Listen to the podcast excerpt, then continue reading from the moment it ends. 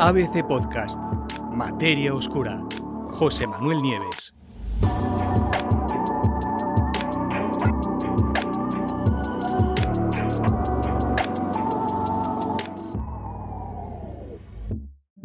A lo largo de toda la historia, los seres humanos hemos evolucionado tanto que a veces cuesta trabajo pensar que realmente procedemos de unas criaturas que hace un par de millones de años solo medían un metro veinte, estaban totalmente cubiertas de pelo y apenas empezaban a erguirse tímidamente sobre sus extremidades inferiores para pasar de ser cuadrúpedos a bípedos. Desde entonces, desde luego, las cosas han cambiado muchísimo. Ya no vivimos en árboles ni en cuevas, eh, hemos pasado de tallar piedras a construir naves espaciales, pero las diferencias evidentes que nos separan de nuestros primeros antepasados no surgieron de repente, sino que son el fruto de cientos, de miles de pequeños cambios que se fueron acumulando lentamente con el paso de los milenios. Pero para apreciar de verdad diferencias significativas entre unos y otros miembros de la familia humana, normalmente tenemos que analizar individuos separados por cientos de miles de años de evolución está muy claro la diferencia entre un Homo erectus de hace un millón de años, un millón y pico de años, a, un hombre actual. Pero si hubiéramos cogido una diferencia de un millón cien mil años a un millón noventa mil años, diez mil años de diferencia, no habríamos visto ninguna. Es decir, la evolución necesita tiempo, mucho tiempo. Sin embargo, hay veces que las cosas parecen querer ir mucho más deprisa.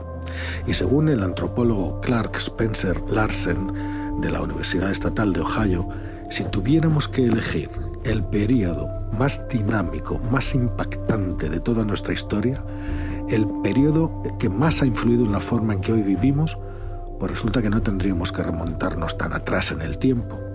De hecho, bastaría con retroceder unos 12.000 años, al comienzo de la agricultura, porque nuestro mundo moderno empezó con el advenimiento de las prácticas agrícolas. Pasar de tener que buscar los alimentos a cultivarlos fue algo que lo cambió absolutamente todo. ¿Por qué lo cambió todo? Pues por ejemplo, la agricultura permitió a los humanos crear los primeros asentamientos estables. De hecho, cultivar significa no tener que estar recorriendo continuamente grandes extensiones geográficas persiguiendo a las manadas de herbívoros o buscando frutos silvestres estacionales. Producir el alimento in situ implica poder almacenarlo para consumirlo cuando más nos convenga, en épocas de escasez. Y eso, a su vez, supone tener que permanecer siempre cerca de esos almacenes. Es decir, pasar de una vida nómada a otra sedentaria, creando asentamientos permanentes. Y esos asentamientos, con el tiempo, se acabarán convirtiendo en pueblos o en prósperas ciudades. Pero según explica Larsen, que lo que ha hecho ha sido organizar y editar una sección especial en el número de esta semana de Proceedings, eh, una revista científica de la Academia de Ciencias norteamericana, lo que ha hecho ha sido coordinar una sección especial de ocho artículos de los cuales él es coautor de dos. Según él, os digo, junto con estos primeros cultivos, los humanos también plantaron las semillas de otra cosa, de muchos, de la inmensa mayoría de los problemas, de los peores problemas que tiene la sociedad moderna.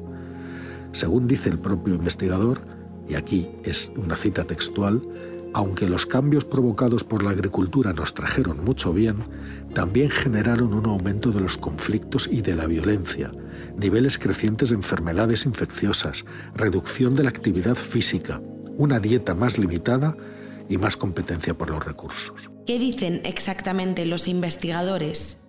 Los ocho artículos de esta sección especial de Proceedings se centran eh, principalmente en el campo de la bioarqueología, es decir, el estudio de los restos humanos y lo que esos restos nos pueden decir sobre los cambios en la dieta, el comportamiento y el estado de vida de los humanos durante los últimos diez milenios.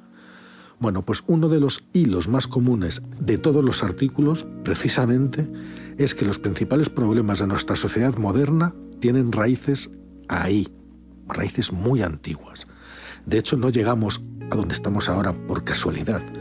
Los problemas que tenemos hoy con las guerras, la desigualdad, las enfermedades, las dietas deficitarias, todo eso resultó de los cambios que ocurrieron tras el comienzo de la agricultura. Vamos a ver, el cultivo de alimentos permitió que la población humana mundial pasara de unos 10 millones de individuos en el Pleistoceno a más de 8.000 millones en la actualidad. Y eso, por supuesto, tuvo que pagar un coste. Por ejemplo, la variada dieta de los primeros recolectores pues, fue reemplazada por otra mucho más limitada, de plantas y animales domésticos, que a menudo tenían una calidad nutricional muy inferior. Fijaros que incluso en la actualidad, en la actualidad, la mayor parte de la población mundial depende de únicamente tres alimentos, el arroz, el trigo y el maíz, y especialmente en las áreas que tienen un acceso limitado a las fuentes de proteína animal. Otro cambio importante en la dieta fue añadir a esa dieta los lácteos.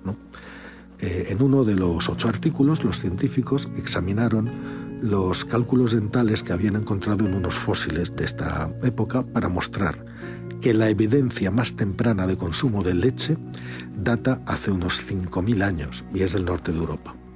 Y esa es una prueba de, que los humanos se tuvieron que adaptar genéticamente para poder consumir queso y leche, porque nuestros estómagos al principio no lo podían aceptar. Y todavía hay mucha intolerancia a la lactosa en la edad moderna. Bueno, y que eso, ese cambio sucedió muy recientemente. A medida que empezaron a surgir comunidades agrícolas, también sucedieron drásticos cambios sociales. Otro de los artículos, precisamente uno de los que el propio Larsen es coautor, pues se analizan los isótopos de estroncio y de oxígeno del esmalte dental de esas primeras comunidades agrícolas hace más de 8.000 años. ¿Y eso para qué? Pues para determinar de dónde eran los residentes de esas comunidades, para saber si venían de fuera, si había mucho movimiento o si eran todos de la misma zona. Bueno, pues los resultados muestran que solamente una comunidad eh, que está en lo que hoy es Turquía, una eh, es la, fue la única de todas las que estudiaron donde aparentemente vivían personas no locales. Se estaban sentando las bases de parentesco y la organización comunitaria que se haría después en las sociedades de muchos, muchos cientos de años, miles de años después. Estas primeras comunidades Dicen los estudios, también tuvieron que enfrentarse por primera vez al problema que supone que muchas personas vivan en áreas relativamente pequeñas. Y eso es una fuente de conflictos continuo. Fijaros que en otro de los artículos, los investigadores que estudian estos restos humanos, estas primeras comunidades agrícolas, eh, encontraron que cerca del 10% de esas poblaciones moría a causa de lesiones traumáticas, es decir, de golpes. ¿Por qué ese estallido de violencia? El análisis revela que la violencia en la Europa neolítica se convirtió en un problema endémico y en continuo aumento, lo que resultó en patrones de guerra que provocaron un número creciente de muertes. La investigación, aparte de esto, también revela cómo esas primeras comunidades humanas llegaron a crear las condiciones ideales para otro problema que ocupa un lugar destacado en el mundo actual, las enfermedades infecciosas. Criar animales de granja, en efecto, pues llevó a todas las a un nuevo tipo de enfermedades, las llamadas enfermedades zoonóticas, y estas pueden transmitirse de animales a personas. Bueno, pues ahí fue donde surgieron también, ¿no? Y eso dio lugar después a las primeras grandes pandemias.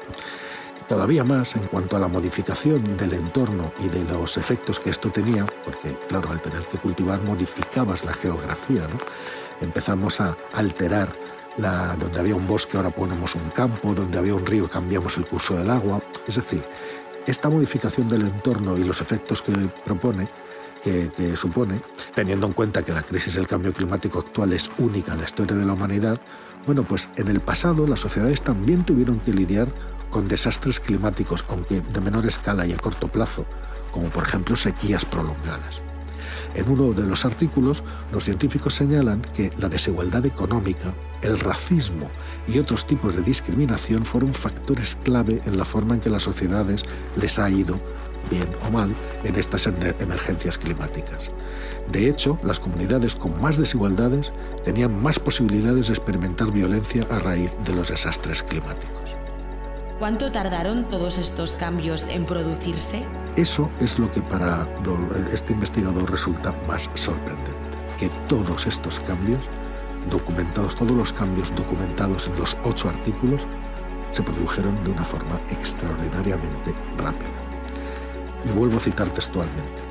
cuando miras a los aproximadamente 6 millones de años de la evolución humana, esta transición de la búsqueda de alimento a la agricultura y todo el impacto que tuvo después en nosotros sucedió en un abrir y cerrar de ojos. En la escala de una vida humana, 12.000 años puede parecer mucho tiempo, pero en realidad no lo es.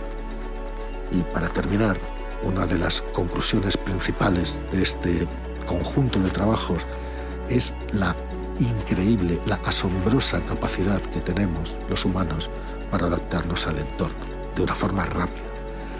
Según Larsen, y utilizando una vez más palabras de este investigador, somos criaturas notablemente resistentes, como lo han demostrado los últimos 12.000 años, y eso me da la esperanza para el futuro.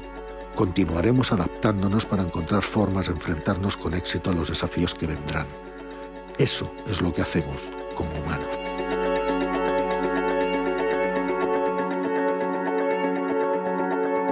Puedes escuchar todos los episodios en abc.es, iVoox, Wanda, Spotify, Apple Podcast y Google Podcast.